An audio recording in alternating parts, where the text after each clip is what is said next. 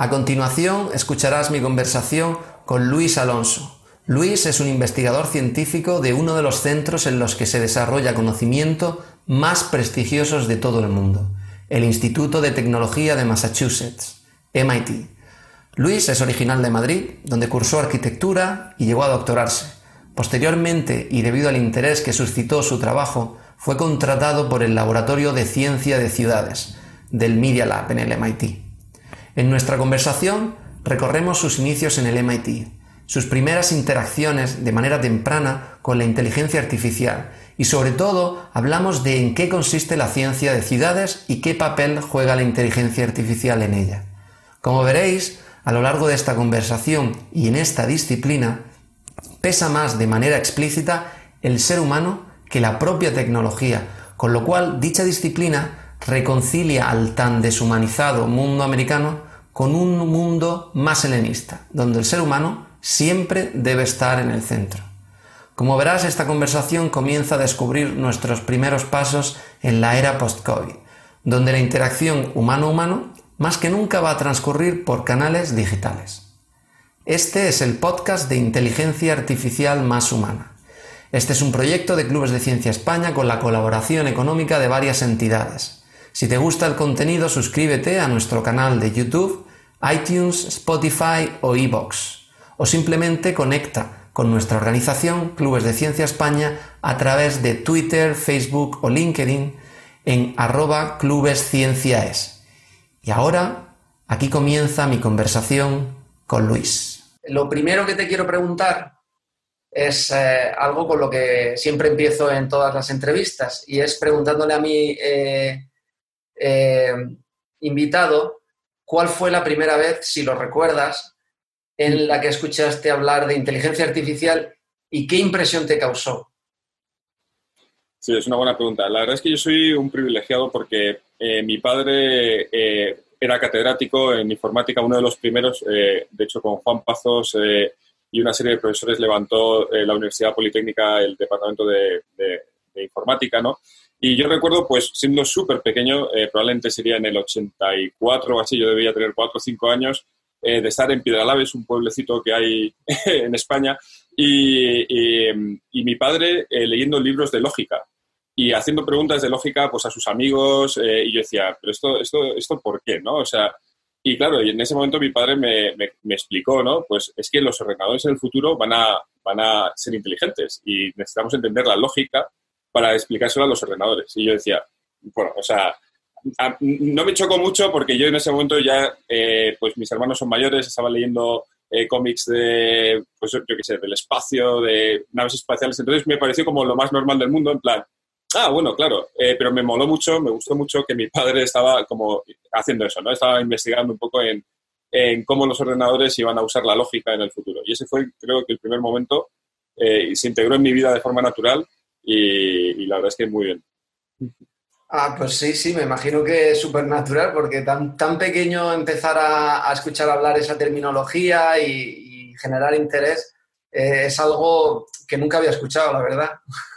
bueno, yo tengo una hija y seguramente ya, de hecho, tiene un, un libro de Deep Learning for Babies que le he comprado, pero y, de, digamos, de esa primera impresión o definición que, tu padre te, intentó transmitir ah, con, los años, ¿cómo se ha ido transformando eso? O sea, la imagen que ahora, por ejemplo, puedas tener de la inteligencia artificial, ¿cómo piensas que ha ido evolucionando con el tiempo?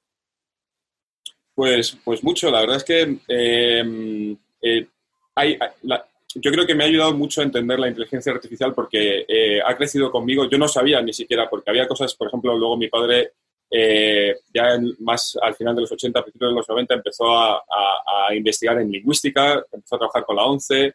Em, y claro, la idea aquí era el problema que Chomsky ¿no? Eh, ya planteaba, ¿no? De, bueno, es que los ordenadores van a tener que entender la ironía, van a tener que entender eh, las diferentes formas de comunicación, cómo los humanos estamos transmitiendo la metainformación, ¿no? O sea, eh, no es el texto, sino cómo dices el texto, cómo...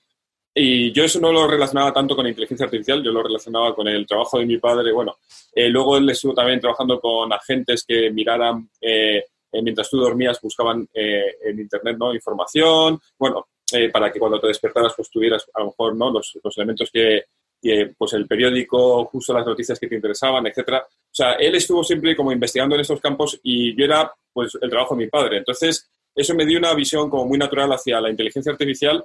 Eh, yo no soy experto en inteligencia artificial, de hecho yo soy arquitecto, ¿no? Eh, eh, pero me parecía como un, un, mundo muy natural, muy...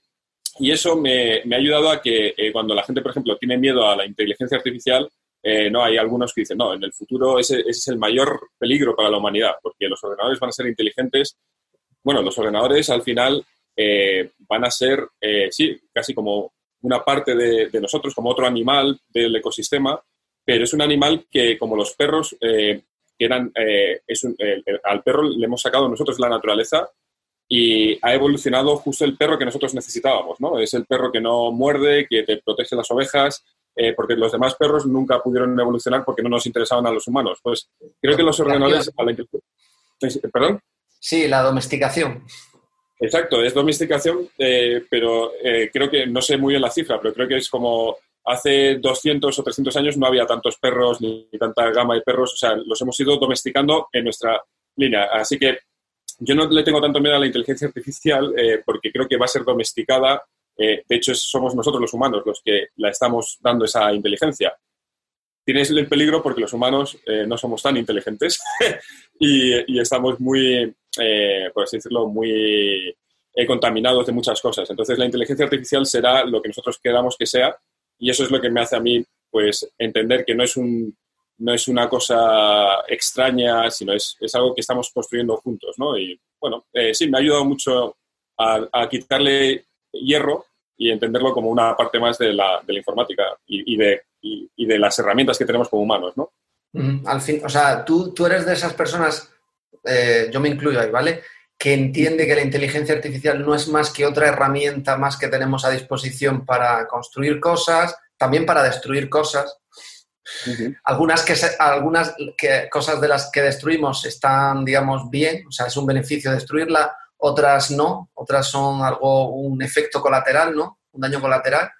Eh, o sea, que no, no le das esa entidad como un elemento así que, que pueda cobrar vida, sino que es algo, una herramienta, una utilidad. Sí, toda la tecnología es, son herramientas. O sea, eh, nosotros trabajamos en el grupo en City Science, eh, lo que la gente dice que son ciudades inteligentes, ¿no? nosotros pensamos que las ciudades inteligentes son, normalmente se ven solo como herramientas, ¿no? Las herramientas de para trabajar con los Big Data, para trabajar con sensores, pero nosotros lo llamamos eh, ciencia de las ciudades, City Science, porque tienes que irte más lejos. Esas son las herramientas, pero las herramientas son, están hechas para que los humanos puedan vivir la ciudad de una forma mejor, ¿no? Y una forma mejor no siempre es más eficiente, sino es más humana, ¿no? Es tener mejores experiencias, eh, eh, a lo mejor muchas veces vemos esto de la eficiencia del transporte, de llegar al punto, pero a veces yo prefería cuando iba a la universidad, ¿no? Estar una hora leyendo el libro en el metro, ¿no? Eh, era mi momento de leer, ¿no? Entonces los humanos, eh, ante las situaciones del entorno, nos adaptamos y sacamos siempre lo mejor de ello. Y estas herramientas tecnológicas nos ayudan a sacar lo mejor. Como dices tú, a veces esas herramientas pues nos, eh, nos quitan cosas buenas y otras veces cosas malas, ¿no? Es, es inevitable. lo aprendimos, lo hemos aprendido siempre, pero yo creo que la energía nuclear, por ejemplo, es un gran aprendizaje, ¿no? toda la parte de física nuclear, de cómo una cosa que es muy buena porque nos ha abierto grandes teorías, ha traído energía, pero eh, también puedes crear una bomba con esa energía y luego también es bastante contaminante a largo plazo. Entonces, eh, no hay nada que sea blanco o negro y la tecnología y la inteligencia artificial tampoco. Eh, somos humanos y a veces lo usamos para el bien, para el mal, pero sin duda son herramientas. ¿Qué pasa? Que la inteligencia artificial tiene el punto extra de que puede aprender, puede, es, es, es una herramienta pero es una herramienta en la que nos va a ayudar a, muchas veces a incluso a generar pensamiento. Entonces, es, casi como tener a alguien al lado eh, que, que, esté igual de contaminado que tú, eh, con sus propias ideas, eh, porque alguien habrá hecho esa inteligencia artificial, pero que va a ayudar a crear pensamiento. Y eso muchas herramientas que tenemos tecnológicas no lo hacen. Entonces, ese es el punto yo creo que a la gente le da un poco de miedo y es el punto seguramente más interesante ¿no? de la inteligencia artificial, yo creo. Y, la verdad que el interpretar la inteligencia artificial como algo eh, un poco eh, pues, con esas componentes negativas, con el aspecto de que pueda cobrar vida, con el aspecto de que son simplemente algoritmos. O sea, quedarse y acotarlo en algo muy, muy, muy materialista me parece un error. O sea, me, parece que es interesante abrir un poco el foco. Eh, porque eso te permite darle unas dimensiones diferentes y más amplias. Claro, sí, no, totalmente. Eh, yo siempre pongo la, misma comparación. A ver, eh, eh, Miguel Ángel y Leonardo son genios, fueron genios en la historia, ¿no? pero sobre todo fueron genios porque tenían acceso a todo el conocimiento que el mundo occidental tenía en ese momento. Entonces, sabían de medicina, de ingeniería, de arquitectura, de arte, de filosofía, y para ellos todo era conocimiento, ¿no? y lo podían abarcar en una vida. Así que pudieron ser conectores, conectaban ideas y eso hacía que cuando eh, diseccionaban un cadáver, pues veían las venas y decían, ostras, pues aquí puedo hacer una, eso con mi sistema de tuberías que estoy pensando, o con mi máquina de no sé qué. Pero luego encima hacían una escultura que era cada vez más bella porque estaban entendiendo mejor el cuerpo humano o escribían un texto increíble. Eh, entonces, eh, esta, esta, división de ciencias, letras, tal, eh, es todo conocimiento, eso es lo primero. Lo que pasa es que el conocimiento se hizo tan grande que un ser humano no lo podía abarcar ni en 10 vidas. Eh, así que nos tuvimos que especializar, ¿vale? Así que eh, ahora, ¿qué ha ocurrido? Que hemos descubierto que todo ese conocimiento lo podemos poner en la nube, lo podemos outsource, o sea, no necesitamos 10 cerebros, sino que lo ponemos en la nube, pin, y podemos volver a ser conectores como Miguel Ángel, Leonardo, etc. Así. Eh, otro ejemplo es, pues, Huger, que está en el Media Lab. Está generando prótesis, pues si te falta una pierna, te genera una prótesis robótica que puedes controlar con la mente, ¿no? Eh, y eso ya está hecho hace más de seis años o siete. Eh, y ahora lo que quieres es generar sensibilidad porque una vez que has conectado los nervios motores de la pierna a una prótesis, eh, lo que puedes hacer es que si tocas la prótesis, tú pudieras sentir eso de alguna forma, ¿no? Entonces, generar algún tipo de sentimiento, lo cual te va a ayudar a manejar mucho mejor la prótesis también, ¿no? Bueno, pues ahí estamos una vez más outsourcing capacidades humanas y Huger está diciendo, bueno, es que a lo mejor al futuro los humanos van a tener prótesis artificiales que le van a hacer eh, más, más potente, ¿no? A lo mejor eso es otra... Eh, la inteligencia artificial es otra forma de outsource, es eh, cuando tenemos toda la información en la nube, manejarla también es complicado, así que parte de nuestra forma de, entender esa generación de conocimiento la podemos saber hacer un outsource con algo que nos ayude a entender mejor esos datos, lo cual eh, es una herramienta, ¿no? como las otras dos que he comentado, para generar un poco más esos superpoderes, por decirlo, no, para, para, poder ser conectores, para no tener que tener todo nuestro cerebro. Así que eh, eh, lo, potente de esto es que esta herramienta, a día de hoy, por ejemplo, en ciudades, la podemos usar, como dices tú, como el martillo, ¿no? Que, que de repente, pues vale, un martillo vale para, para un clavo. Entonces, pues se, quiere utilizar pues para controlar coches, para que el tráfico vaya más fluido, para que los edificios consuman menos, para que nos digan eh, escenarios posibles. Pero lo interesante es que esta herramienta además la estamos construyendo juntos, o sea, ahora. O sea, el martillo lo puedes transformar en lo que tú quieras. Así que eso lo que nos va a hacer es que eh, empiece a haber eh, una posibilidad infinita, porque una vez más es como nuestro cerebro, simplemente que lo hemos sacado un poco hacia afuera, ¿no? Pues ahora tenemos el conocimiento en la nube, la inteligencia artificial que nos puede ayudar a trabajar todo ese conocimiento extensísimo y obtener resultados. Pues eso es una nueva forma de trabajar y yo creo que el brainstorming, el, compartir ideas con esa, relación humano-máquina, esa relación humano-inteligencia artificial, nos va a ayudar a, a, obtener resultados, a obtener pensamientos propios mucho más rápidamente. Y eso es, pues, eh, por ejemplo, cuando eh, Fidel Castro eh, iba a dar sus grandes discursos, pues pillaba a Che Guevara, le despertaba toda la noche y le hacía preguntas, ¿no? Y le contaba el discurso y, tenía el feedback de che, Guevara, ¿no? Es un ejemplo un poco sesgado, pero pues aquí vamos a hacer lo mismo. Vamos a tener la inteligencia artificial a la que le hacemos preguntas y vamos a tener respuestas para generar nuestro propio discurso, nuestro propio conocimiento como seres humanos. Y eso es, eso es muy emocionante, yo creo. Es, pero es una herramienta simplemente un poco más sofisticada, ¿no? Sí, sí, sí. Eh, bueno, vamos, vamos a entrar, porque ya lo has mencionado un par de veces, obviamente tú eh, eh, trabajas en el mundo de, las ciudades inteligentes, eh, trabajas en el MIT, en el Media Lab. eh, ¿cómo se llama el, digamos, el, dentro del Media Lab, el, subconjunto de, proyectos de Smart Cities? ¿Tiene un nombre determinado? Sí, lo llamamos City Science, Ciencia de las Ciudades. Eh, eh, el grupo en sí, o sea, dentro del Media Lab hay 30 grupos y uno de ellos es el nuestro que está orientado a, ciencia de las ciudades. Luego tenemos a Huger, pues eso, con temas de prótesis. Tenemos, lo interesante del Media Lab es que es antidisciplinar y tienes eh, pues biólogos, eh, tienes poetas, tienes arquitectos, tienes músicos, todo el mundo, ingenieros, todo el mundo trabajando juntos, compartiendo ideas y eso es, eso es un poco lo que estaba comentando antes, ¿no? esa, esa idea de conectar, ¿no? de volverse conectores como Miguel Ángel y Leonardo, pero ya a un nivel con el conocimiento que tenemos a día de hoy. Vale, y, y hablando de Smart Cities, ¿qué se debe entender por Smart City o por ciencia de ciudades? O sea, ¿cómo? Intentemos contextualizarlo, ¿no? ¿Qué, es y qué no es? Wow. El qué no es. Yo nunca miro las cosas en qué no es, porque al final eh, el ser humano, eh, eh, una vez más, o sea, lo, apasionante del ser humano es que te coge un martillo ¿no? y lo transforma en cualquier otra cosa. O sea, el qué no es, no lo sé. pero el, el bueno, sí, sí podría decir el que no es, pero no quiero ser como muy negativo hablando de temas políticos y tal. O sea, eh, es cierto que cuando un humano eh, eh, utiliza una herramienta, luego también la politiza o la utiliza para su... Así que no quiero entrar en, el lado negativo de, la crítica, quiero entrar en el, en el, lado positivo de... O sea, empezamos... Ken Larson, Bill Mitchell, Sandy Penland y, muchos otros fueron como los padres de, lo que llamamos hoy ciencia de las ciudades. Ken Larson es el eh, profesor que lleva nuestro laboratorio. Y, ya muy pronto eh, empezaron a ver que, el ser humano había tomado esto de las ciudades inteligentes como simplemente sensores, datos, eh, poner un sensor para medir el CO2, para ver los, el tráfico.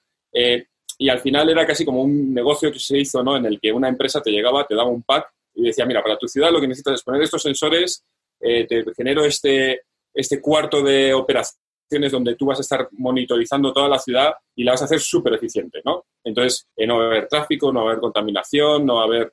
porque va a ser súper eficiente. Entonces, rápidamente, eh, eh, este grupo de, profesores vieron que, bueno, lo que estamos viendo es que os estáis centrando en las herramientas y no en el objetivo de la herramienta, porque lo que queremos es tener ciudades mejores, o sea, ciudades donde el ser humano pueda vivir mejor, ciudades más humanas.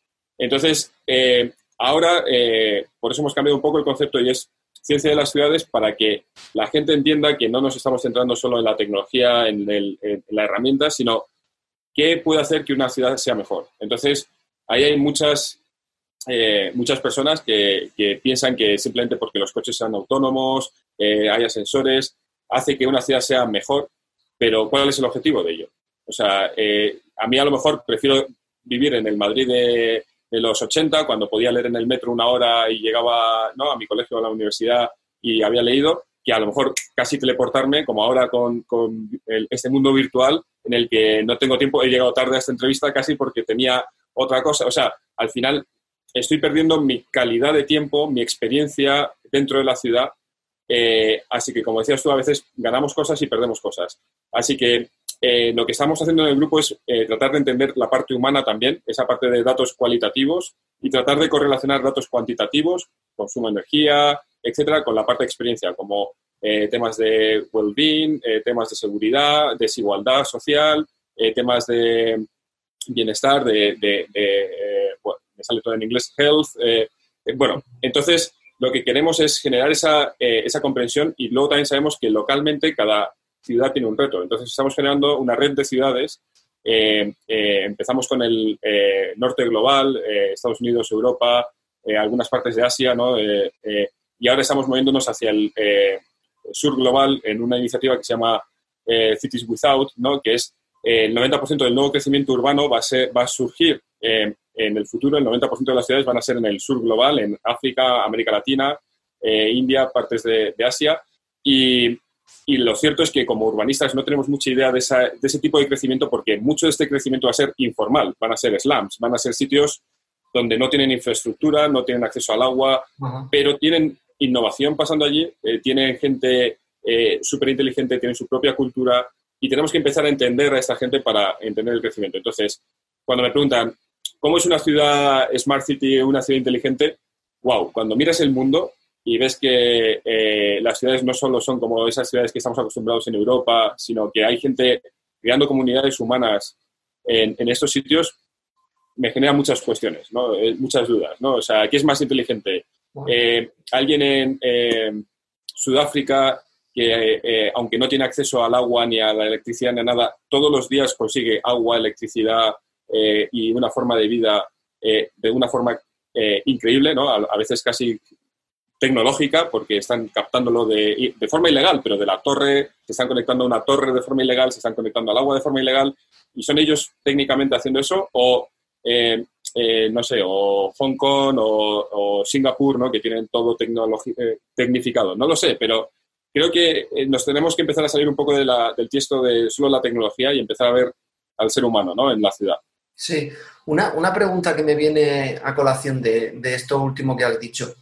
Eh, en el futuro, ¿piensas que las ciudades, por, digamos, integrar cada vez más tecnología, van a ser más parecidas, ya que la tecnología al final siempre suele ser la misma, o van a ser más diferentes por ese paso hacia adelante que se va a, dar eh, y decir, el humano es lo primero, el ser humano es lo primero. Y puesto que el ser humano culturalmente es diferente en cada región del planeta, pues la ciudad en el futuro, en un sitio del planeta y en otro, puede ser incluso que sean más, más parecidas a la cultura o a, una semilla que la cultura eh, plante que a, una unificación por la propia tecnología, ¿no? Porque la tecnología siempre intenta normalizar, estandarizar.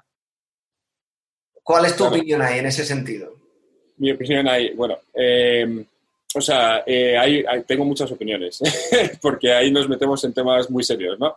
Em, durante, durante 6.000 o 12.000 años, no, está muy claro eh, cuándo empezamos a tener ciudades, la verdad, pero eh, durante digamos, 12.000 años ha habido una evolución de las ciudades, ¿no? Y tenían, eh, en cada sitio eran muy diferentes, muy diferentes, pero tenían factores muy iguales, ¿no? Que eran ciudades caminables, eran diversas, tenías población diversa, eh, eh, con una densidad específica de personas intercambiando ideas y bienes, ¿no? era donde se generaba el conocimiento, eran hubs. Una ciudad en sí mismo durante 12.000 años era un hub de innovación, era un hub de conocimiento clarísimo, ¿no? eso ha cambiado solo en los últimos 110 años, desde que aparece de repente el coche y las ciudades, eh, incluso la revolución industrial empezó a cambiar porque teníamos el transporte masivo, pero eh, lo que se generaban era, se mantenía el centro y empezaron a aparecer ciudades dormitorio, satélites, etcétera. Pero con el coche lo que ocurrió es la mancha de aceite, ¿no? O sea, de repente eh, el, coche hizo que las ciudades pasaran de ser centradas en el ser humano a centradas en el coche. Entonces, eh, las ciudades en Estados Unidos eh, son totalmente centradas en el, en el coche eh, y, no tienen casi ni centro histórico. Las ciudades europeas se, vieron impactadas por esto y nuestros centros históricos estuvieron vaciados durante los 80, ahora se está volviendo a hacer. En América Latina se están empezando a vaciar los centros ahora. O sea, lo que hemos hecho ha sido destruir la genética, por así decirlo, de las ciudades, de alguna forma, al traer un nuevo, un nuevo virus, que es como este transporte eh, eh, individualista, por así decirlo. Eh, así que lo que decimos en el grupo es hay que empezar a ver otra vez ciudades caminables, ciudades donde la gente viva y trabaje a una distancia caminable, lo cual no significa que la ciudad tenga que ser así de pequeña, sino puede ser una amalgama de distritos caminables que estén conectados entre sí por, un transporte público potente, que además estamos pensando que no debería ser basado en infraestructuras pesadas, porque eh, son geniales, pero son muy costosas a nivel de impacto ambiental, etcétera. O sea, hay que, nosotros siempre tenemos que mirar en el impacto socio, social, económico y medioambiental, ¿no? la sostenibilidad en general. Y eh, así que estamos mirando en, sistemas de movilidad eh, ligero y con un una potente sistema de movilidad de micromovilidad. nosotros estamos generando vehículos autónomos, pero que son bicis, son triciclos autónomos, ¿no? En los que cuando no están llevando personas, están llevando productos y resuelves el problema de, son vehículos compartidos, eh, pues resuelves un poco el problema del delivery. Entonces, esa genética de las ciudades fue destruida, por así decirlo, y ahora, ¿qué ocurre? Que a nuestro grupo vienen eh, alcaldes y dicen, mira, es que quiero tener un hub de innovación en mi ciudad. Y es como, espera, la ciudad, por definición, es innovación. ¿Qué ha ocurrido? Pues que hemos empezado a vivir en guetos. O sea, hemos, eh, el hombre rico y el hombre pobre antes vivían juntos en esa diversidad, eh, era casi horizontal, ¿no? Tenías, en el primer piso tenías la tienda, en el segundo piso tenías el hombre viviendo, el hombre rico, dueño de la tienda, en el tercer piso tenías las personas que, vendían en la tienda, en el cuarto tenías los que limpiaban, cuidaban, cocinaban, y en el ático tenías el artista, ¿no? Y eso es lo que eh, trajo en París eh, las vanguardias, trajo una nueva, porque el hombre rico empezó a ver el arte que hacía el hombre pobre de arriba, ¿no? Y empezaron a, generar sinergias y generar un nuevo sistema económico. Esa, esa dinámica se pierde en cuanto tienes el coche, eh, la gente empieza a vivir en sus propios eco chambers, ¿no? En sus propias cámaras de eco, en sus propios barrios y solo hablan con personas que son como ellos, solo viven con personas que son como ellos y las ideas empiezan a, a no funcionar.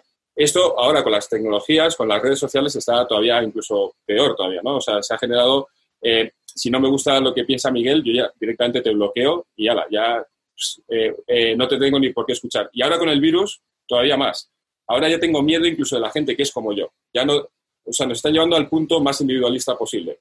Así que si queremos tener ciudades en el futuro de cualquier tipo, tenemos que empezar a trabajar eh, hacer que lo que aquí llamamos unlikely partners, o sea, gente que no suele trabajar juntos, empiecen a trabajar juntos. Nuestras colaboraciones siempre traemos a la industria, al gobierno, eh, a la academia y a los ciudadanos juntos a hablar, lo cual es complicado. Así que tenemos herramientas tecnológicas que les ayudan a compartir ideas eh, sobre toma de decisiones. Eso es lo primero. si no tenemos estos, esta gente trabajando juntos, lo que vamos a tener es eh, la torre de Babel tecnológica, en la que tú tienes el, coche de Tesla muy inteligente, el coche de Mercedes súper inteligente, el semáforo de Philips también súper inteligente, los datos de la ciudad, pero nadie va a hablar entre ellos. Porque vamos a llegar a esa torre de Babel en la que, no, no, no, eh, ¿por qué debería mi coche hablar con el tuyo? No, no, el mío es súper inteligente y no necesita hablar. El futuro de las ciudades debería ser que todas las eh, empresas empezaran a trabajar juntas con el gobierno y la ciudadanía y todo estuviera conectado de una forma ¿no? natural. Si eso no pasa, no vamos a tener autonomía, no vamos a tener ciudades inteligentes tal como las conocemos eh, en absoluto. Pero, ¿cómo veo yo el futuro de las ciudades? Es, es un poco distópico. Creo que va a haber factores, como decía antes, que genéticamente están ahí, o sea, las ciudades van a seguir siendo esos lugares, tienen que volver a ser esos lugares diversos, densos, etcétera, pero también creo que la globalización, eh, al final, lo que hemos hecho ha sido intentar tener productos, muebles, este, este, mueble lo tienes tú también allí en casa, seguro, ¿no? Eh, sí, sí, eh, eh, la ropa es la misma. Yo recuerdo viajar en los 90 por Europa y alucinaba, ¿no? O sea, Alemania era diferente a Francia, Italia. Ahora es casi, ¿no? El mundo es muy parecido, ¿no? Y me encanta ir a Asia porque es donde encuentro alguna diferencia, pero ya incluso empiezo a notar que no hay tanta diferencia entre Asia, lo cual está bien en ciertas cosas, pero nos están unificando en otras y a nivel cultural el ser humano es muy diferente. Eh, así que las ciudades yo creo que van a, tienen que volver a ser ciudades humanas con cosas muy comunes, como densidad, diversidad, innovación, pero con cosas muy locales. Y por eso tenemos esa red de ciudades en las que la gente se escucha, trabajan juntos, pero al final el problema que tienen en Hamburgo es muy diferente al que tienen en, Taiwán. ¿no? Entonces, eh, se entienden, pero eh, trabajan con su propio problema de forma individual. Y una, pregunta, el, o sea, has, mencionado una serie de, ciudades con las que trabajáis y que también has mencionado que, a veces son los alcaldes los que se acercan a vosotros con, una serie de requisitos, con propuestas. Eh, por vuestra parte, ¿qué tipo de metodologías utilizáis para identificar primero con qué ciudad vais a trabajar? Porque veis que realmente hay algo interesante a nivel científico que explotar. Y, luego, ¿cómo es esa mecánica también de identificar los retos específicos que se van a abordar? ¿Cuál es no, no, no, muy buena pregunta. Eso es eh, casi tendríamos, tendríamos que traer a Kent aquí a, que te digan nuestros seis requisitos. Él tiene como una lista de requisitos. O sea, lo cierto es que tenemos como de media como 25 ciudades eh, o grupos de investigación o universidades llamando a la puerta todos los años y, y somos un grupo pequeño, bueno, somos 30 investigadores, eh, pero tenemos tres líneas de trabajo. Tenemos, eh, por así decirlo, Big Data, o sea, entender cómo las personas se mueven en la ciudad y cómo ese movimiento está impactando en consumos de energía, bienestar social, en, muchos factores. Luego tenemos la parte de movilidad con vehículos autónomos, como he explicado, y luego tenemos la parte de vivienda, la vivienda del futuro, o sea, eh, una vivienda que tiene que ser transformable porque está eh, muy bien documentado que espacios flexibles y transformables son eficientes eh, a nivel energético, pero también a, nivel de, huella en el impacto de sostenibilidad, pero además es una buena forma de traer diversidad a, a los barrios. Esta idea de las microunits, ¿no? casas muy pequeñitas, pues si se pueden transformar y todo tu espacio se transforma de dormitorio a salón, de salón a cocina, ya no tienes 25 metros cuadrados o 50 metros cuadrados o 100 metros cuadrados, sino que tienes el doble, el triple o el cuádruple.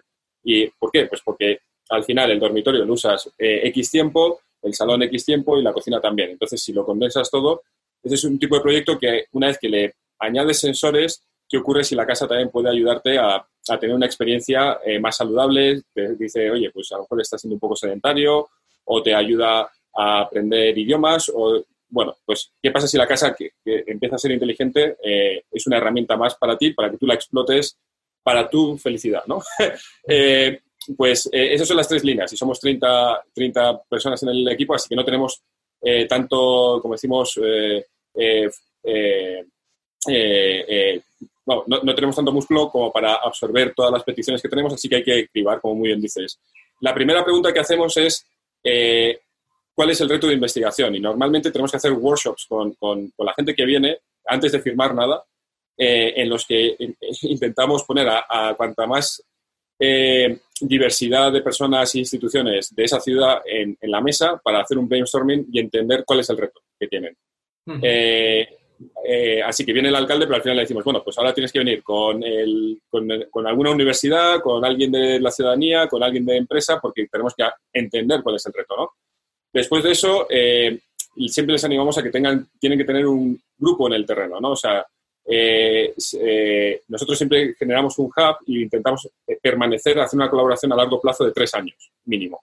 ¿Por qué? Porque lo que hacemos es transferir conocimiento y tecnología a esa ciudad. O sea, no tiene sentido que el MIT vaya a Hamburgo y diga, esto es lo que tenéis que hacer. No, nosotros no tenemos ni idea de Hamburgo. O sea, tenemos que trabajar con los expertos de Hamburgo. así que lo que nosotros hacemos es encontrar los expertos ahí en el terreno trabajar con ellos y transferir el conocimiento que tenemos, ellos nos transfieren también el suyo y es un win-win, ¿no? O sea, es el MIT aprendiendo con, con, pues, en este caso, la Hafen City University, ¿no? Eh, cuál es el reto de Hamburgo y cuáles pueden ser las soluciones que, podemos tener, ¿no? Eh, así que una pregunta de investigación, un buen equipo en el terreno eh, y luego pues ya son cosas como que eso, que, que, los stakeholders sean precisamente los que pueden tomar decisiones porque nuestra idea es tener impacto, ¿no? O sea, vale, pues trabajamos con vosotros, pero ¿qué impacto vamos a tener? ¿Vamos a ver algún tipo de impacto o solución? Em, eh, ¿Qué más? Eh, bueno, eh, que, haya un líder también, la, persona que lleve ese laboratorio tiene que tener una mentalidad que no sea exclusivamente académica o exclusivamente empresarial. Hemos tenido muchos problemas con eso. Es difícil encontrar una persona que sea flexible y, tiene que tener cierto don de gentes porque, porque al final va a tener que aglutinar al gobierno, a la, a la industria, en, mesas de diálogo, de diálogo ¿no? Y, bueno, pues es complicado. Y ya lo último, pues por supuesto financiación. Financiación no solo para nosotros, que el MIT al final pues es, es bastante, no es, no es barato por así decirlo, aunque, aunque intentamos siempre reducir, o sea, siempre intentamos generar colaboraciones mucho más eh, asequibles que otras partes del MIT, porque estamos trabajando al final con, con ONGs, con ciudades que no, no, suelen tener tanto dinero, pero aún así eh, Estados Unidos pues tiene el overhead del MIT, etcétera. Así que eh, lo que intentamos es que encuentren financiación, incluso ayudamos a presentarnos juntos, yo que sé. Oye, pues hay que hablar con, yo que sé, con este filántropo o con esta institución. Pues la ciudad va con nosotros y decimos, oye, el MIT con esta ciudad, con esta universidad local, con, estamos pensando en este proyecto, ¿por qué no nos financiáis? ¿no? Y así que intentamos tener una financiación no solo para el MIT, sino también para el grupo de investigación en el terreno, ¿no? O sea, esa es la, esa es la estructura un poco... Eh, y aquí enseñado un poco las costuras del grupo, porque esto normalmente no lo suelo contar en una conferencia abierta, ¿no? Pero bueno, es, un poco así como funciona. Estamos entre amigos. vale, vale. Eh, y bueno, eh, volviendo un poco a, tu perfil personal, eh, me, compartiste que, que, estudiaste arquitectura aquí en Madrid. De hecho, creo que hiciste el doctorado, ¿verdad? En arquitectura. Sí, O sea, que tienes, eh, vienes con ese background, ¿no? Con esa formación. Eh, desde el punto de vista urbanístico, arquitectónico, me imagino que es donde a ti te surgen mayores intereses a la hora de analizar eh, proyectos de Smart Cities. ¿Es así? Eh, bueno, mi, doctorado es en arquitectura, pero lo hice en nuevos materiales. diseñé un nuevo sistema de fachada transparente de 4 centímetros y medio que aislaba térmicamente y, y casi acústicamente igual o mejor que un muro de 40 centímetros eh, tradicional de ladrillo y aislamiento térmico. ¿no? Eh, eso, eso fue mi tesis doctoral. Eh, el MIT le interesó mucho, ¿no? Entonces me, dieron un premio y vine aquí, conocí a Kent y, por eso me quedé aquí un poco, ¿no? pero la primera conversación con Kent fue como, ah, muy bien, Luis, me encanta tu tesis, me encanta tu investigación, has tenido tu propia oficina de arquitectos, eh, has, estado investigando en la Politécnica y en, la UDIMA, que es una universidad privada. Muy bien, todo eso está genial, pero mira, pues ahora quiero que empieces a investigar en arquitectura robótica. Así que me sacó totalmente de mi zona de confort y empecé a investigar en temas de, pues empecé a hacer código un poco, empecé a hacer un poco de eh, hardware con Arduino, a mover cosas. Eh, y, fue genial porque tenía gente, ¿no? Como Asier Larrea, que ahora es el, CEO de Ori, una empresa de arquitectura robótica, que, era, pues fue mi mentor, ¿no? A pesar de que era bastante más joven que yo, eh, eh, aprendí muchísimo con él. Así que cuando miro a las ciudades, yo ya no, o sea, aquí suelo decir que soy un arquitecto reformado, ¿no? O sea, miro, ya me han sacado tantas veces de mi zona de confort porque después de eso fui a Big Data, yo tampoco es que sea un experto en, Big Data, pero he, aprendido mucho y sigo aprendiendo. Y, y, al final lo veo como, como he dicho antes, no hay, una, no, hay nichos de conocimiento, es, el conocimiento es solo una cosa. Entonces, eh, muchas veces decimos, eh, no, el Club de la Ciencia es solo ingeniería, eh, física, la, ingeniería social se empieza a quedar fuera, o literatura totalmente fuera, poesía fuera. No, no, no, no. O sea, para mí todo eso es ciencia, todo eso es conocimiento. O sea, ya no, no creo en ciencia y letras, no creo en creo en conocimiento. Entonces, a la ciudad la miro como conocimiento. Ahí estamos haciendo proyectos muy bonitos sobre eh, la percepción de la seguridad siendo mujer u, hombre cuando eh, pasea por una ciudad. ¿no? Eh, Leticia, que es de la Politécnica precisamente, pues está haciendo esa... ¿Y eso qué es? ¿Eso es ciencia? Pues sí, estamos usando Big Data, pero también estamos usando datos cualitativos, la, la opinión de las mujeres en la ciudad. es impresionante como, siendo hombre, soy totalmente, o sea, es, un, es, una caja, era una caja negra hasta que empecé a trabajar en ello y ver, pues eso, que una mujer no percibe la ciudad como nosotros, que, que cuando llega de noche de un viaje y, llega a una ciudad que no conoce, no va a salir a la calle a buscar un restaurante. A lo mejor se queda en su hotel y pide la comida en el, eh, a, la habitación porque, o, cuando está andando en su propia ciudad, mira cuatro o cinco veces por encima del hombro cada 20 minutos, ¿no? Entonces, eh, ¿y eso qué es? ¿Eso es ciencia? ¿Eso es, eso es letras? ¿Eso es...? No, no, entonces eh, mi mirada he, empezado a ver las ciudades pues como usuario de la ciudad, como ser humano, que ahora tiene unas herramientas para entenderlas un poco mejor, incluso para proponer soluciones diferentes y más adaptadas a nuestras necesidades. Pero yo creo que la parte urbanista, arquitecto, de la formación, está muy bien, está ahí, pero como seres humanos somos exploradores de la vida, ¿no? Y, yo sigo explorando y, eso es, la, ese es mi punto de vista. Eh, hay una cosa que, no sé si, estarás de acuerdo conmigo, pero cuando uno habla de, una Smart City, habla de una ciudad inteligente, eh, al final está hablando también de un término que se utiliza quizás en otros ámbitos, que es el de inteligencia colectiva, ¿no? al final, una ciudad se compone por elementos físicos, que pueden ser urbanísticos o de otro tipo, y elementos no, bueno, físicos también, pero humanos, ¿no? Identidades humanas, ¿no? Eh, y todo eso al final es un colectivo que interacciona en diferentes, eh, como si fuese un grafo, ¿no? Como si fuese una red. Y de ahí emergen, eh, pueden emerger posibilidades de eficienciarse, de, de, ser más eficiente, que lo podríamos asociar con la inteligencia, ¿no? Si lo intentamos dirigir de alguna manera, eh, ¿hay, algo de, ¿Hay algo de inteligencia colectiva en, cuando se habla de Smart Cities? Em, eso, una cosa es eh, si, la, si, el objetivo es ser eficiente, será la cuestión que estaban eh, preguntándome. Habría que reflexionar mucho sobre eso. Yo creo que hay mucho más allá de la, de la, de la eficiencia, ¿no? Es si, si, si las ciudades tienen que ser más humanas. Entonces, si quieres que las ciudades sean más humanas, la inteligencia colectiva es fundamental. ¿Por qué? Porque lo que estamos planteando es una, nueva forma de gobierno al final. las tecnologías lo que nos están dando es esa posibilidad de que no hace falta ya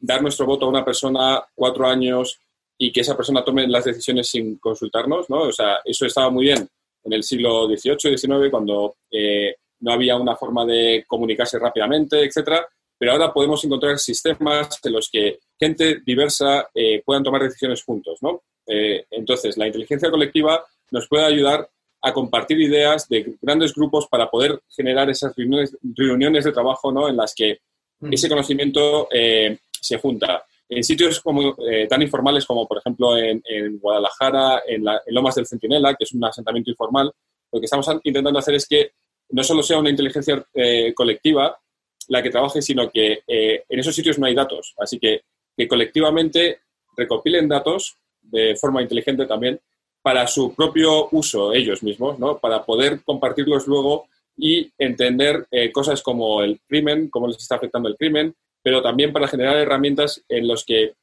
cuando una mujer sale a la calle, sepa que hay otras mujeres en la calle y no tenga miedo a salir y puedan salir colectivamente, grupalmente a la calle, ¿no? O sea, eh, como grupo, toda esa parte de inteligencia eh, colectiva, eh, de, una forma mucho más abierta que la definición tradicional, ¿vale? O sea, lo estamos utilizando y nos parece un, un, campo apasionante todavía por explorar porque se está definiendo a día de hoy.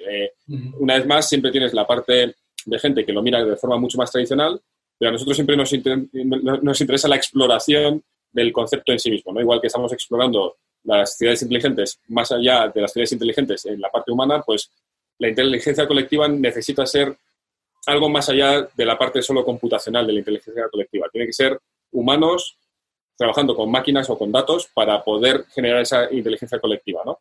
Bueno, quería preguntarte, obviamente, este podcast eh, eh, trata de muchas cosas, pero sobre todo de inteligencia artificial, o queremos hablar con gente que de, manera, de alguna manera esté involucrada con la inteligencia artificial. ¿Qué papel juega la inteligencia artificial desde tu punto de vista en las smart cities? Pues eh, es una herramienta fundamental, está claro, eh, y está como casi en, el, en la parte de atrás de casi cualquier cosa que quieras hacer ¿no? Eh, en, Smart Cities, porque cuando estamos hablando de intentar tener un ecosistema como una ciudad, ¿no? Que es un, es un ecosistema casi, debería ser mutualista, ¿no? En el que eh, eh, a día de hoy casi todos los sistemas que, hay general el ser humano son eh, depredadores. El pez grande se come al pez pequeño.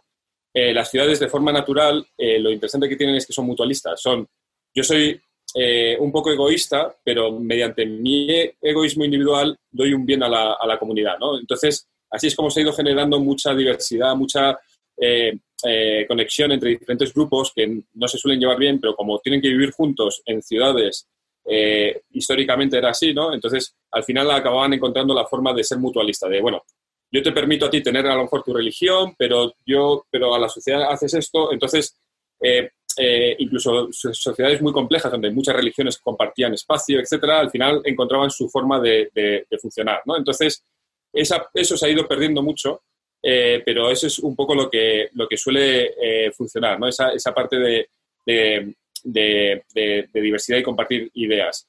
Eh, si esto lo llevamos a las, a las, ciudades a día de hoy, hay que pensar que en un sistema mutualista como este, la inteligencia artificial va a tener que estar conectando muchísimos sistemas, que, pues el de movilidad con el de, yo qué sé, contaminación, con sistemas económicos, etcétera. Así que la inteligencia artificial nos tiene que primero ayudar a ser eh, a generar esas, esas, conexiones de forma mucho más eficiente, pero luego nos tiene que ayudar a tomar decisiones.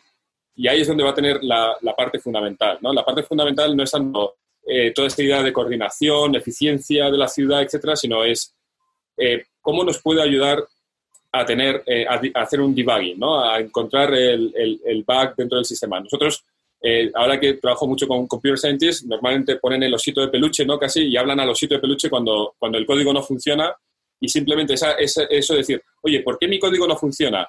Eh, puede ser que esté, ah, voy a mirar en no sé dónde. El osito no está diciendo nada, ¿no? Pero pues imagínate si el osito es inteligente y te puede orientar un poco porque está conectado con el código y te va dando información. Pues la inteligencia artificial va a tener mucho más peso en la parte de toma de decisiones. ¿Qué pasa? Que ahí vamos a tener el problema de que pueda estar contaminada, ¿no? Porque lo hemos empezado a intentar, hemos intentado eh, generar robots inteligentes, eh, esto lo hablamos el otro día, ¿no? Eh, iba a mirar el nombre del proyecto, pero no he tenido tiempo, pero se generó un robot mujer, ¿no? En, Japón, con forma de mujer, y la conectaron, su inteligencia artificial, a Twitter para tú poder tener conversaciones con ella. Y era genial, podías tener conversaciones, pero poco a poco fue cambiando y el robot empezó a convertirse en una neonazi peligrosa que decía insultos. Y entonces, la inteligencia artificial ahí lo que nos estaba diciendo es, Twitter está sesgado y normalmente la gente usa Twitter de forma como si fuera un altavoz para decir cosas negativas y hay muchas eh, cosas pues en el sesgo de neonazi, etcétera, ¿no? Entonces, eh, la inteligencia artificial nos va a ayudar a tomar decisiones, pero tenemos que ser muy sensibles en cómo la educamos, a qué lo conectamos, eh, eh, etcétera. Y una vez más, pues somos los humanos los que estamos tomando la decisión de crear esta herramienta para que nos ayude. Pero, una vez más, inteligencia artificial, sí, para coordinar todo lo que quieras, Big dentro de las imágenes, pues ya las, redes neuronales están pues a la orden del día para una cámara que no guarda los datos, pero que te está diciendo si el tráfico va bien y a la parte está diciendo qué tipo de tráfico tienes. ya está ahí, o sea, la inteligencia artificial ya está de alguna forma trabajando mucho en ciudades inteligentes, pero lo que más me interesa es la parte que nos ayude a, humanos, ¿no? Para sacar, como he dicho antes, sacamos la, eh, los datos, ya no hace falta memorizar, ahora para pensar, siempre va a hacer falta pensar, pero vas a tener a un osito de peluche inteligente que te, te ayude a hacer el debugging, ¿no? Sí, sí, sin duda. Y, y, dentro de todo lo que son eh, proyectos de Smart Cities y la experiencia que tú tienes, ¿Tienes alguno que te haya dejado con la boca abierta en cuanto a eh, esto jamás me hubiese imaginado que podríamos llegar a plantearnos esta cuestión e incluso a ejecutarla, incluso a llegar a transformar ciertas cosas? ¿Hay, algún proyecto de, Smart Cities en los que hayáis trabajado que o, que haya trabajado algún otro equipo que te haya dejado con la boca abierta? ¿O cuál elegirías dentro de todos? Bueno, hay muchas, hay muchas cosas. Eh, eh, ¿Sabes el proyecto que te voy a contar? Porque, porque es un proyecto que yo te comenté que era, que era interesante, que es el de... El de eh, Tijuana. Ah, Tijuana, el de la frontera con, con Estados Unidos, en el que el laboratorio, o sea, a mí siempre me preguntan, ¿no? ¿Qué, ¿Qué, ciudad inteligente crees que es la más inteligente de todas? Y todo el mundo piensa, pues, que es Singapur, ahora, pues, Londres se supone, bueno, hay, hay varias ciudades ahí, ¿no? Y, esperan que yo diga una de ellas. a ver, pues eh, a nivel de tecnología yo creo que Singapur está muy avanzada, pero no me deja la boca abierta, es, es como, vale. Eh, y mi pregunta aquí es, ¿qué es más inteligente? Una ciudad como la de Singapur, eh, que está todo conectado y tienes incluso algunos taxis autónomos, una cosa muy interesante, o una ciudad como Tijuana, donde tenían el mayor problema de inmigración, intentando eh, eh, cruzar a Estados Unidos, eso los, eh, los narcos lo utilizaron para las drogas, tenían un grandísimo problema de violencia, de drogas, etcétera. La gente no podía salir a la calle y un grupo de investigadores, el Toro Lab, y se implantaron en la comunidad y lo que hicieron fue crear la granja y lo que fueron fue usar tecnologías muy sencillas, casi pues a nivel de sensor, pusieron algún sensor en la calle, dieron algún sensor a la gente para pues si te secuestran, que sepas que tienes un sensor, ¿no? Y te vamos a encontrar o algo.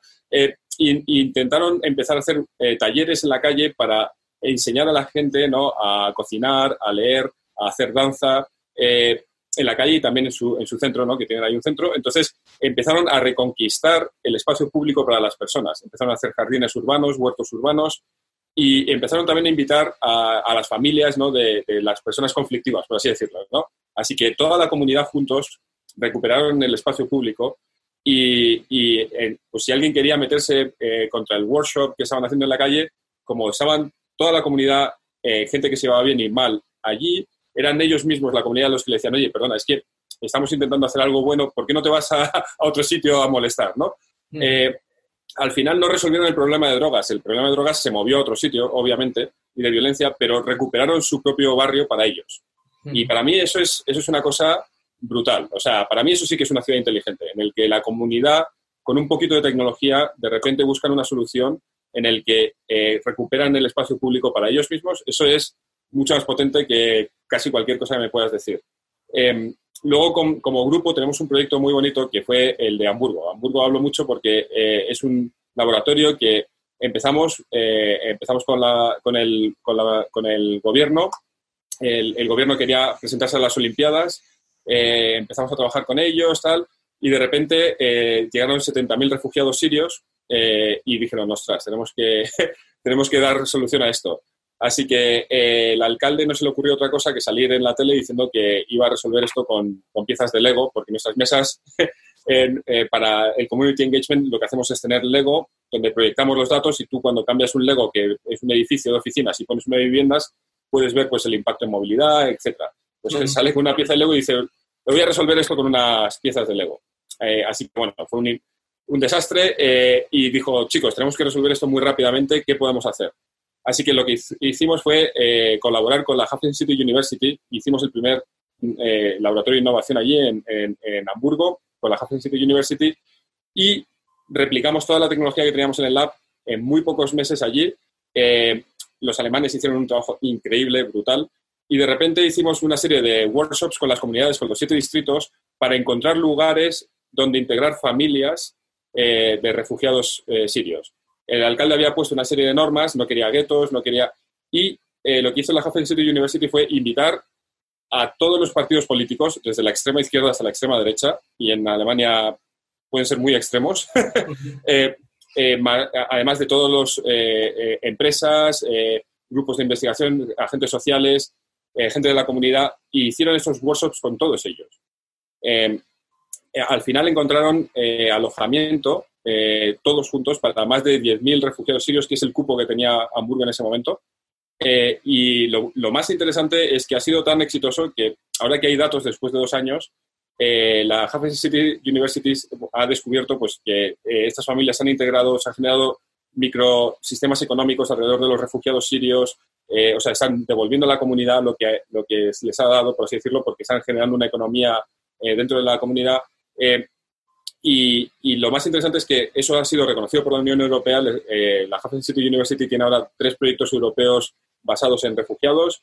Las Naciones Unidas eh, va a generar un laboratorio en 2021 con Huffington City University con nosotros en, Hamburgo para crowdsourcing, para, para esta idea de la, el, conocimiento colectivo, ¿no? cómo podemos obtener datos de gente que no tiene datos mediante siendo el propio ciudadano el que está trabajando con nosotros en eso, eh, para todo el tema de refugiados. Entonces, eh, al, alcalde de Hamburgo eh, le han nombrado ministro en, el gobierno actual. Eh, entonces, fue la, oposición política que estaba a punto de, acabar con el alcalde, ha dado su apoyo al alcalde. Entonces, ese proyecto es muy bonito en el que de una situación endiablada, que teníamos una línea de investigación, esto pasa mucho, empezamos una línea de investigación y de repente vemos que el reto que hemos elegido cambia y, bueno, pues cambiamos la dirección de repente ha surgido una cosa eh, bastante interesante y se están generando metodologías de trabajo ¿no? Eh, basadas en, ella. Así que esos son los dos proyectos, uno nuestro para, poner un poco de publicidad, ¿no? pero el, de Tijuana yo creo que es, es de los más impactantes que me han dejado a mí con la boca abierta y, me encanta, eh, bueno, pues con Toro, Lab, con Toro Lab tenemos una relación bastante, bastante buena, la verdad. Sin duda, y, lo, más bonito es que en ambos el, humano está clara, claramente o la humanidad está claramente en el centro o en el objetivo final, ¿no? Claro. sí, sí, sí. Cuando eh, hablaba de, la eficiencia, no es, quizás la eficiencia es una palabra demasiado sesgada, ¿no? Pero eficiencia en, ese organismo que se crea en torno a una ciudad con, individuos y esos individuos son los, la propia vida ¿no? de, ese organismo, ¿no? Es, al final es la eficiencia del sistema. Eh, o sea, nosotros estamos usando muchas fórmulas eh, de ecosistemas naturales, ¿no?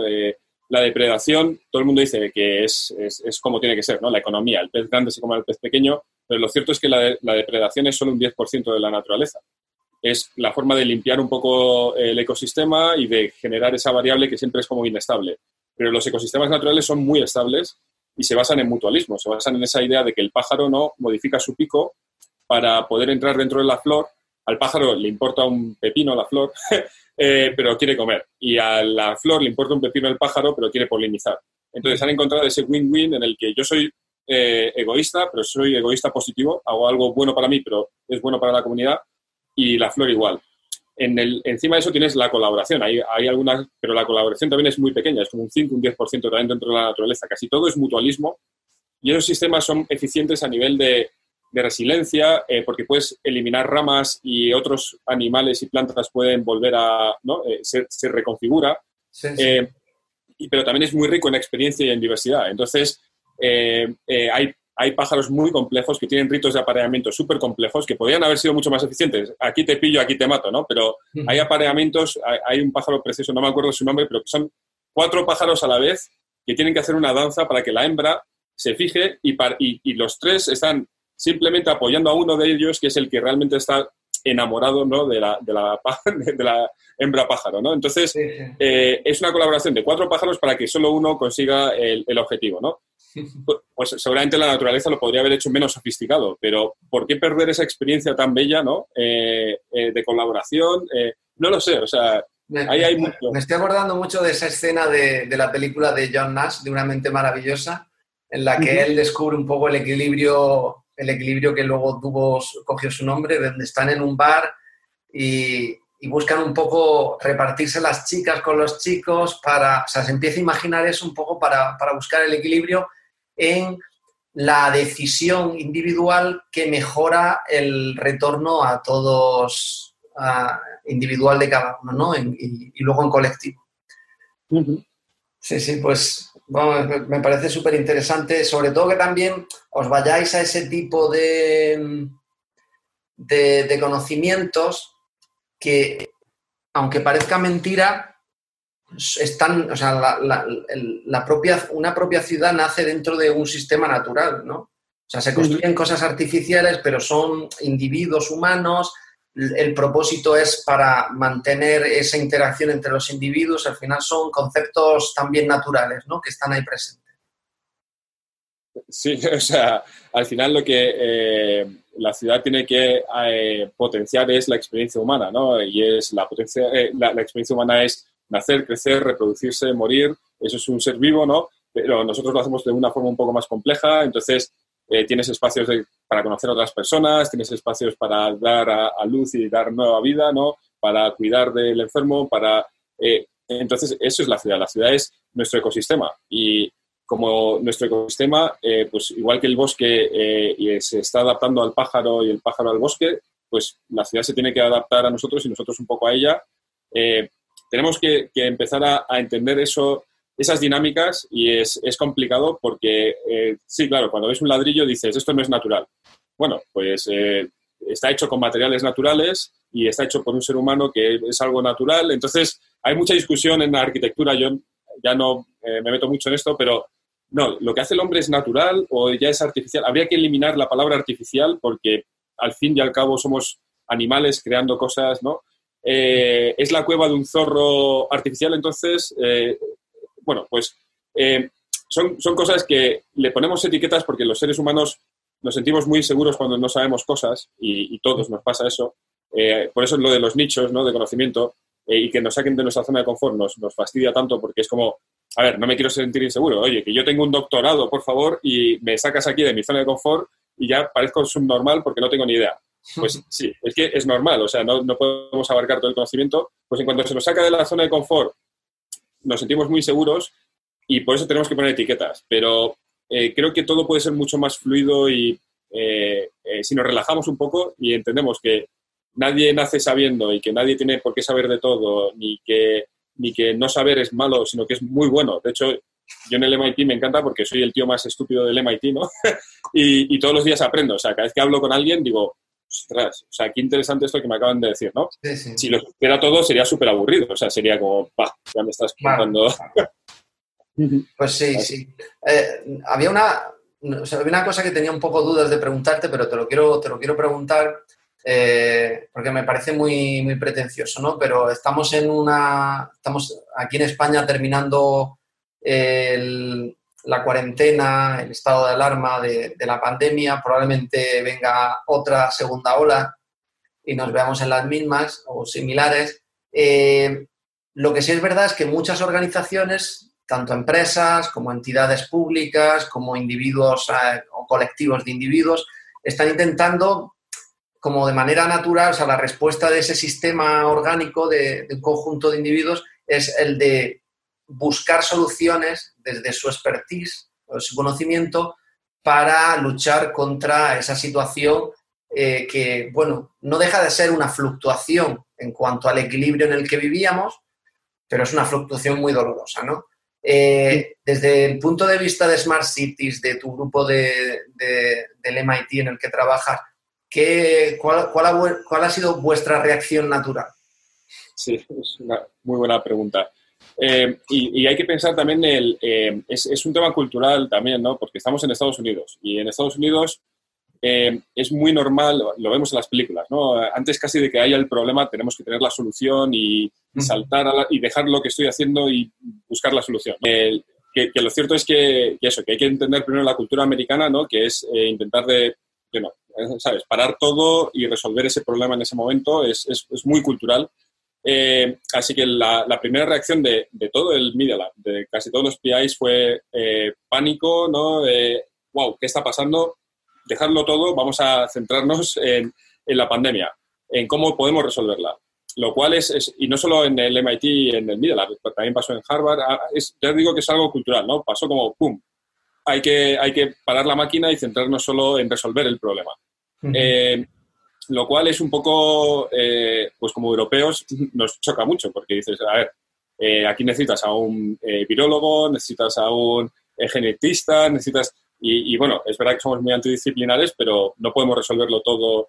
Así que eh, las primeras conversaciones con, con, nuestro, con Kent fue, bueno, eh, el, la pandemia es muy importante, pero sin duda no podemos parar la investigación. Y muy rápidamente él dijo, tenéis toda la razón. O sea, vamos a buscar eh, la forma en la que, con el conocimiento que tenemos, podemos incorporar eh, esta idea de la pandemia dentro de, nuestro, de nuestras líneas de investigación, ¿no?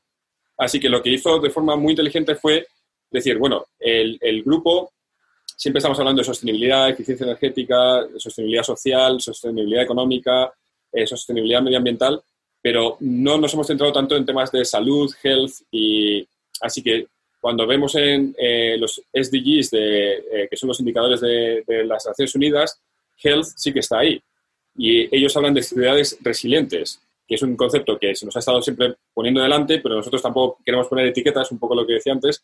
Dice, pero, es cierto que, que, si hablamos nosotros de, ahora que estamos trabajando con América Latina, bueno, con el sur global en general, eh, sí que estamos tomando el concepto de ciudades resilientes y una ciudad tiene que ser resiliente para tanto a nivel económico y de sostenibilidad como para una pandemia. Entonces, eh, eh, lo que hemos hecho ha sido incorporar ese reto dentro de las investigaciones y ver cómo las soluciones que hablábamos de ciudades más caminables, eh, donde la gente vive y trabaja de una densas, ¿no? con cierta densidad, que es, una de las dudas que, hay ahora, aunque estamos viendo en todo el mundo que, ciudades, que la densidad no ha tenido por qué ser un factor fundamental en la pandemia, ¿no? Estamos, de hecho, en algunas ciudades muy densas, precisamente por poder eh, saber dónde está el foco y poder controlar esa zona de la ciudad, pues han sido muy eficaces, pero bueno, eh, son cosas, el transporte público, que es una cosa que nos interesa mucho mantener como grupo, porque a nivel de eficiencia energética y sostenibilidad eh, y a nivel de, diversidad social también es importante, ¿no?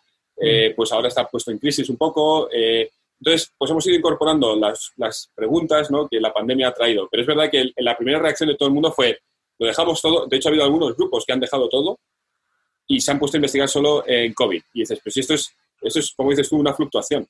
Esto hay que incorporarlo porque a lo mejor viene otra pandemia después o porque también nos puede ayudar a tener una mejor sanidad, una mejor eh, higiene personal, eh, porque es lo que necesita la ciudad, pero ¿qué podemos aprender de esto e incorporarlo en nuestra investigación? Y eso es un poco lo que hemos aprendido. Pero es verdad que el, primer, las primeras dos semanas fue de, de paren la máquina, y era como, Dios mío, no, no, podemos, no podemos parar la máquina, ¿no? O sea, porque estamos trabajando en América Latina, pues la gente no puede hacer cuarentena. O sea, tenemos que... Eh, y, la informalidad sigue siendo un problema, eh, la desigualdad social, o sea, es algo que añades. O no podemos de repente decir, usa, usa todo desechable de eh, papeles de plástico, o sea, perdón, vasos de plástico, platos de plástico, para no tener, ¿sabes? Para, para, no tener el virus, pero bueno, pero eso es un impacto ambiental brutal, ¿sabes? Entonces, fue un poco como miremos bien esto con tranquilidad, es un elemento más, pero no podemos quitar cosas porque está pasando mucho. Y si miras lo que ha ocurrido con la pandemia, se está utilizando para eh, pues es cada vez ser menos sostenible, ¿no? O sea, eh, hay algunas políticas que se están imponiendo tal para tener más control de las personas con esto del tracking. Eh, entonces hay que tener mucho cuidado. Sí, sí, sin duda. pues nada, ha sido un placer compartir esta hora y cuarto más o menos contigo y me quedo con muchas ganas, pero tampoco te quiero robar toda la tarde de este viernes. un placer, el, eh, vamos, el placer es mío y cuando quieras, pues repetimos, nos damos un café o lo que, lo que, lo que necesites. Yo estoy encantado. Estoy, estoy, la verdad que estoy deseando de que vengas por aquí por Madrid. un abrazo grande. Un abrazo, Miguel.